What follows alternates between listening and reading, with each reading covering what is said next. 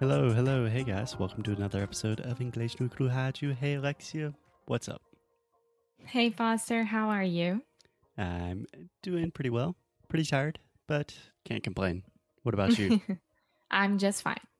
nice. Where are you?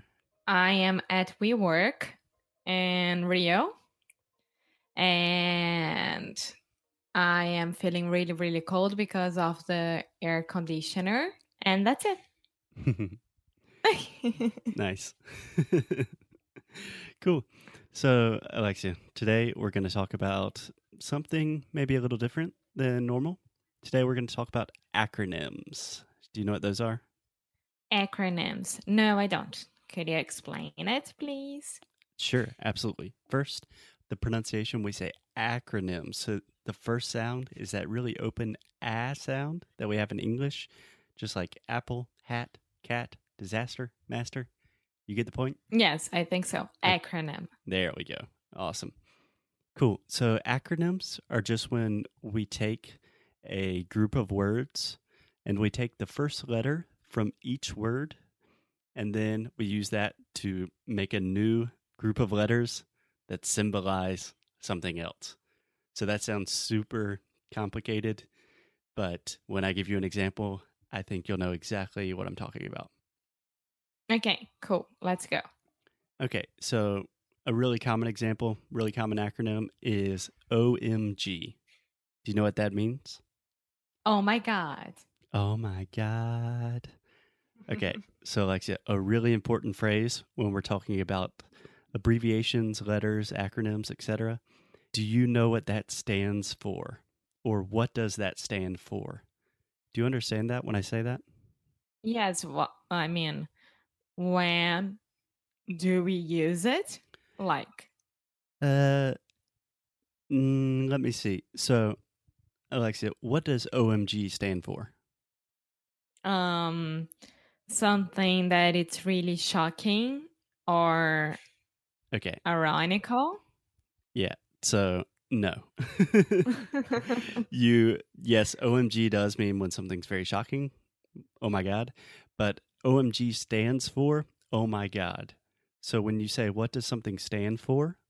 This is a phrasal verb that means what do the letters represent? ah, tá.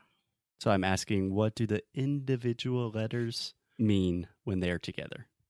Okay, perfect. So, OMG, OMG, OMG. oh my God. Exactly. So let me give you another one. LOL. Uh, laugh out loud. Nice. Do you guys use that in Brazil? Um, no and yes. My friends, only two of them, they use LOL a lot, but they came from British school or American school, so. Which two? Huh? Me dá nomes. Uh, no, I say names. I think I know who it is. Um, okay. BRB. Be right back, right? Yeah. Yeah. I learned this, I think, last year with you. One day you sent me like BRB, and I was like, Backstreet Boys, what's that? and it was Be Right Back. I see two B's. It must be back. It has to be Backstreet Boys. Yeah. BRB is one that I still I use a lot today. Like if I'm in a class or meeting and I need to get some water or go to the bathroom, I'll be like, "Sorry guys, BRB. I'll be right back." yeah. Yeah. I think it's really useful. Yeah. Yeah. Cool. What about so this is one that a lot of my students have problems with is ASAP. Uh huh. As soon as possible. This is I used Nice. a lot. Nice. So in English we can say ASAP or ASAP. ASAP. Yeah. I think I say ASAP more often. ASAP. So, Yeah. Alexia, can you give me an example with a sentence using the acronym ASAP? Mm-hmm. Hey, Foster, could you take a look on the last email ASAP? Yeah, that's a good one. the only thing I would change is could you take a look at? Okay. Could you take a look at the email ASAP? Yeah. The only thing that's confusing for me is you're saying, you're asking a question with such a nice voice and you seem really nice. and then you say ASAP. ASAP is normally when something has to be finished, completed right now. But this is my game, you know? Because I had to be. really nice. And then I had to ask ASAP. exactly. So, para todos os nossos ouvintes que estão amando a Alexia e querendo mais Alexia, menos Foster, cuidado aí. Você tá morrendo perigosa. de ciúmes, eu nunca vi isso. Meu podcast. Meu podcast. Alexia roubou meu podcast. A gente vai começar a fazer Team Alex e Team Foster. uh, I don't don't want to play that game. Okay, so Alexia, I got a good one for you. RSVP. Ah, répondez s'il vous plaît. Caraca. One point is- for Team Alexia. this is so so so normal to see in any invitation like wedding invitations um baptism baptism invitations anything anything um we use rsvp a lot Yeah. And do you use it as an acronym in Portuguese or do you actually Uh-huh. use the French? no no no uh, we use the acronym So how do you say it? Do you say RSV? rsvp Yeah. uh, like rsvp and then next to it will be the email or the phone number Yeah. Yeah. We still do this a lot in the United States. And you have to physically RSVP by mail. Like you have to write, yes, I'm going to the wedding, and then put the card in the mail. This And I doesn't make hate sense that. at all. I know you hate that. It's a huge argument between you and your mom always. É. É, eu estou na casa dos meus pais agora, então vou falar em português, mas é a maior discussão entre mim e eu. eu odeio esse negócio. Ela me mandou um convite para uma festa que ela estava planejando a festa. Ela mandou da nossa casa para a nossa casa, para mim. Entendeu? Eu entendi, eu tava aí na sua casa. Não, ela, ela fez de Eu novo lembro. esta semana. Ok. Estava matando árvores sem razão. Normalmente, o que os meus amigos hoje em dia estão fazendo é, eles estão mandando os convites físicos, mas o responder s'il vous plaît é sempre, sempre, sempre por telefone ou por e-mail. Gotcha. Okay. Yeah. So returning to acronyms, returning to English. Do you know what OCD means? Do you know what it means? Répondez s'il vous plaît. Uh, respond as soon as possible or something. No. Responder é answer. S'il vous plaît é por favor. Ah, Sim. cool, cool. Again, returning to acronyms, not French class. Uh, salut. Amor, Ah.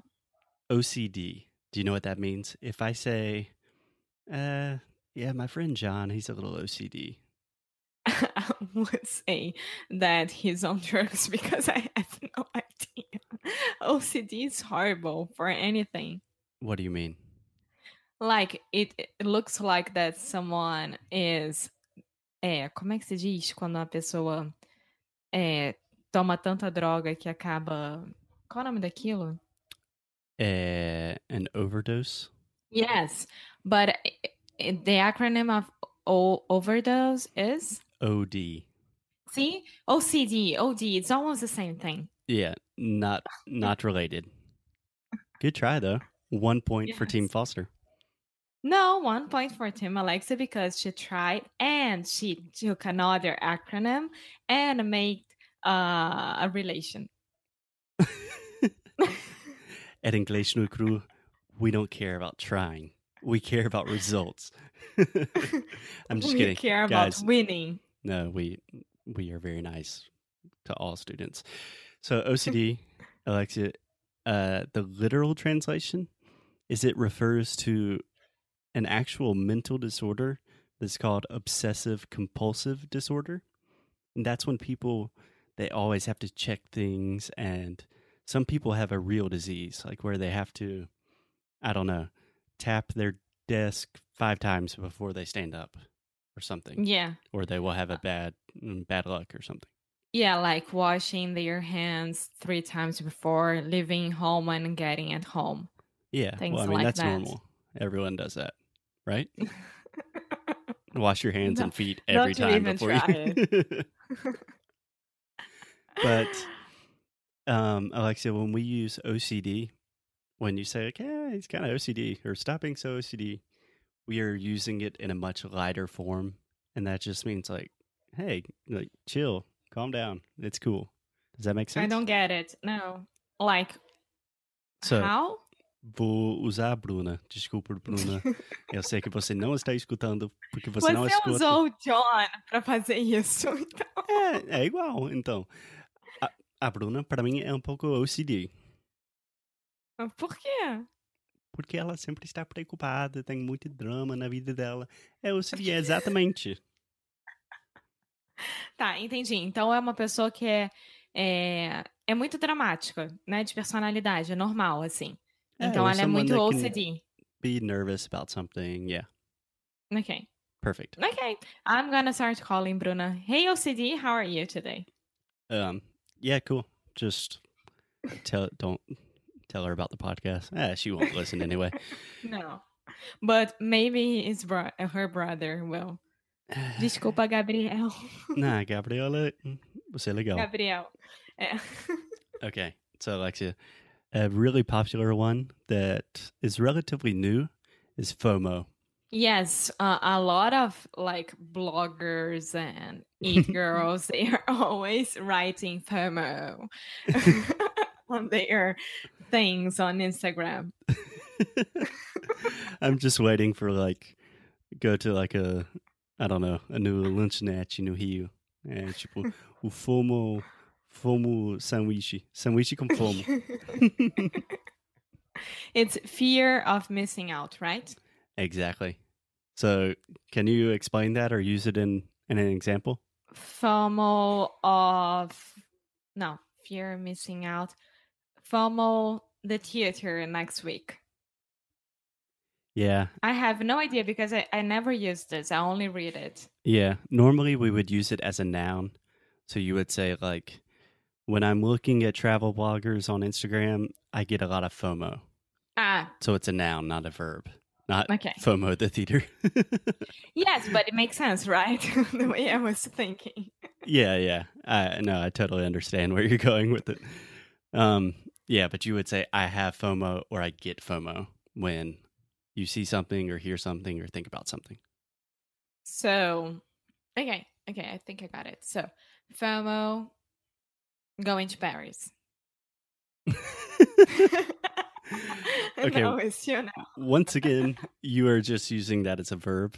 So try to use it as a noun. So I have FOMO when I see my friends in Paris. Okay, so I have FOMO when I see my friends eating pizza. Perfect. Okay. But I don't think you have like a real fear of missing out. Like, Maybe it depends. It depends on the person. Maybe the person's on diet and not eating pizza at all. that that's a good point. Yeah. It's a good point. Um, one point for both teams.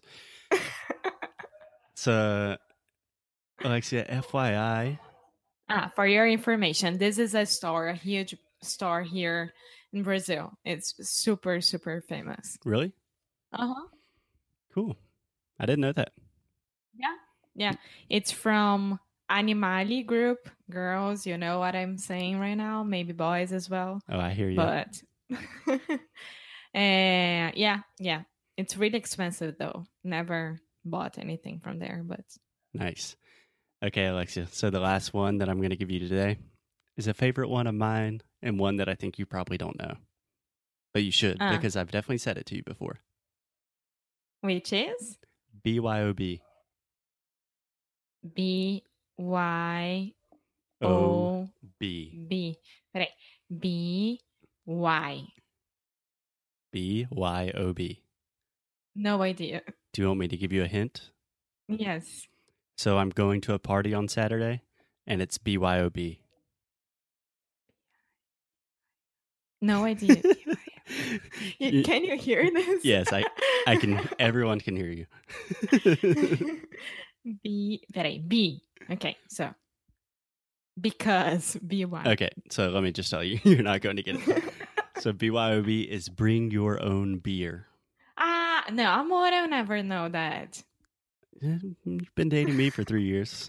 you should know that by now. B Y O B. Ah, now it makes sense. Yeah. Bring your own beer. So we say this about parties that you bring your own frat drinks. boy, you're such a frat boy. No, this is even adults use this for fancy parties.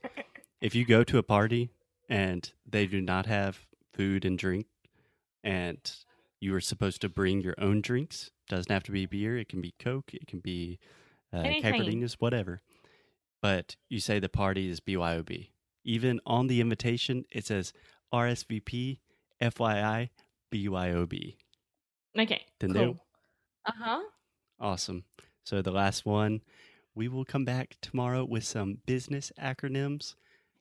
TBD. T B D. To be determined. Uh, to be determined.